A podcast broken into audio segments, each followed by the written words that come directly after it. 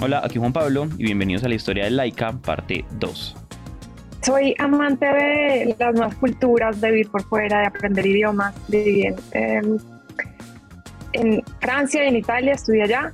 Eh, bueno, después tuve la oportunidad de hacer unos meses en, en, San Francisco y casi que si me invitaran a vivir a China o a cualquier parte, me encanta vivir la experiencia.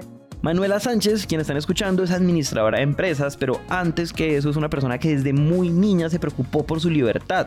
Y como escuchan, la primera manifestación como fuente de libertad fue viajar. Esto la verdad ya no lo dijo explícitamente, pero no me hubiera sorprendido nada que si a Manuela niña le hubieran preguntado qué quieres ser cuando grande, ella no hubiera respondido científica ni astronauta, sino hubiera dicho yo quiero viajar, yo quiero conocer el mundo, yo quiero conocer culturas. Para que vean que esto no es cuento, Manuela habla inglés, italiano, francés y español y viajar hace parte de su ADN. Además de eso, y cuando creció, ella empezó a desarrollar un interés particular por la tecnología y entonces después de graduarse entró a trabajar en una de las empresas más grandes de tecnología que hay en el mundo. Entré a trabajar, mi primer trabajo fue en IBM, después pasé a Oracle.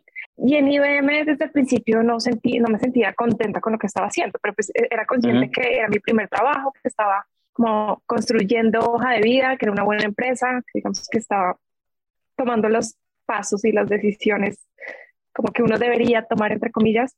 Eh, después me pasé a Oracle, me gustó un poco más, pero eh, igual seguía como con esa, ese dilema de creo que no, no está haciendo lo que me gusta, no sabía si era que yo estaba haciendo, pues no sé, que el área comercial no me gustaba o que la industria de tecnología no me gustaba, o sí.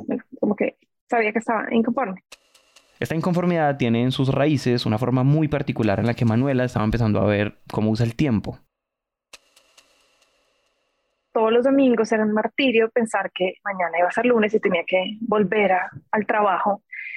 Entonces, literalmente yo le decía a mi novio en esa época, no, mi vida no puede ser esperar al fin de semana. Pues yo no puedo vivir pensando en que quiero que sea viernes y que el domingo otra vez quiero que sea viernes esto no puede ser, o sea, no es sostenible, yo no quiero perder mi tiempo. Mi, mi, visión nunca fue quiero ser exitosa, eso me importaba cinco, sino quiero manejar mi tiempo, porque realmente lo que, lo que uno quiere y mucha gente que decide renunciar a cargos VPs de las mejores multinacionales es como quiero tener tiempo para mis hijos, quiero tener tiempo para mis nietos, quiero viajar. A mí me encanta viajar, me fascina, es lo que más disfruto en el mundo. Eh, entonces, cuando estaba empleada también era para mí un martirio, o sea, pedir un día de vacaciones en una empresa tradicional es como, olvídalo. no es solo que tengas las vacaciones acumuladas, sino que tu jefe te diga que te las puedes tomar. Y me pasó en varias ocasiones que pedía un día y me decían que no.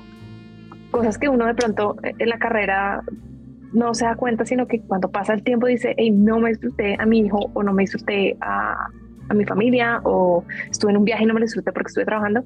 Es en medio de esta crisis que a Manuela le hablan de una oportunidad de trabajar en una empresa nueva, una empresa que también es de tecnología, pero que no es una de esas típicas o tradicionales empresas de tecnología.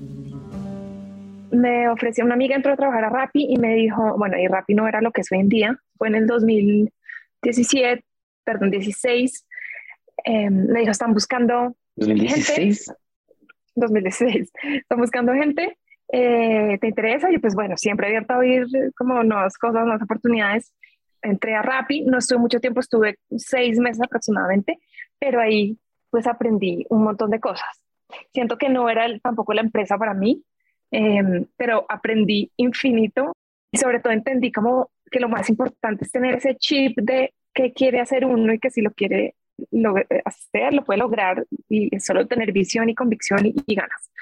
Y además de eso también entendí que pues las startups y la tecnología no, no, no era como rocket science, sino que era gente igual que yo haciendo pues que las cosas pasaran. Era gente, eh, no sé, haciendo alimentario, era gente haciendo los samplings, pues como que no, no era otro mundo, sino era normal. El desenlace de esto es que después de seis meses de trabajar en Rappi, Manuela, sin tanta claridad de qué sigue, decide renunciar. Renuncié pero obviamente yo tenía el miedo de qué voy a hacer, porque uno renuncia para no tener nada y es como, escucha, no puedo hacer esto, como que a uno le han enseñado que es, como, eso va en contravía de todo lo que siempre le han dicho. Eh, afortunadamente no tenía deudas, no tenía hijos, no tenía, digamos que, mucho que perder, pero pues siempre va a ser difícil pasar de buen salario a cero. La idea de emprender venía desde, desde como desde, desde antes de Rappi, por ahí dos años antes o tres años antes.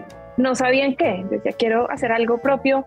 Eh, tenía unas ideas de, de, una lavandería, después tuve ideas de, de unos jugos verdes, eh, de un alquiler de, de, ropa y en un almuerzo familiar eh, con mi hermano, yo, pues nos pusimos a hablar de que porque habían renunciado, que qué iba a hacer, que qué tenía y él en ese momento tenía una, unos almacenes de colchones y de almohadas que importaba de en Dinamarca.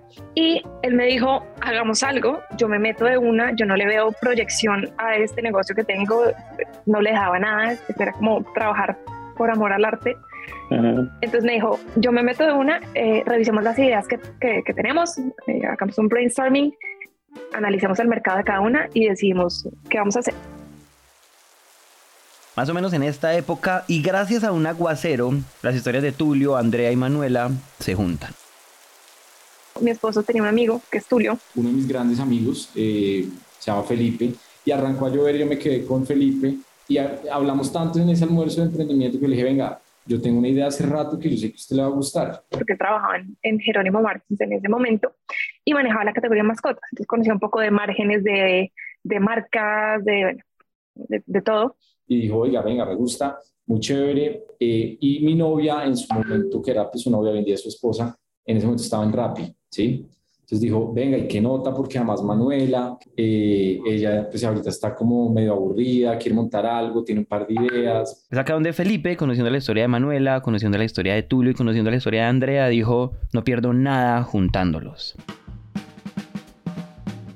Y un día también me acuerdo perfectamente, me llama en medio de una fiesta, yo solamente oía ruido atrás y me dice, estoy con mi cuñado, el hermano de Manuela, es un emprendedor, siempre le han gustado los negocios, tiene en esa época 24 años. Sí, sí. sí, es que es un cagón.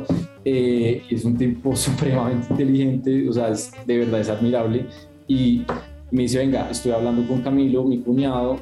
Manuela viene con mucho conocimiento de, de, de Rappi tiene muchas ideas también en la cabeza. Andrea es una experta en marketing.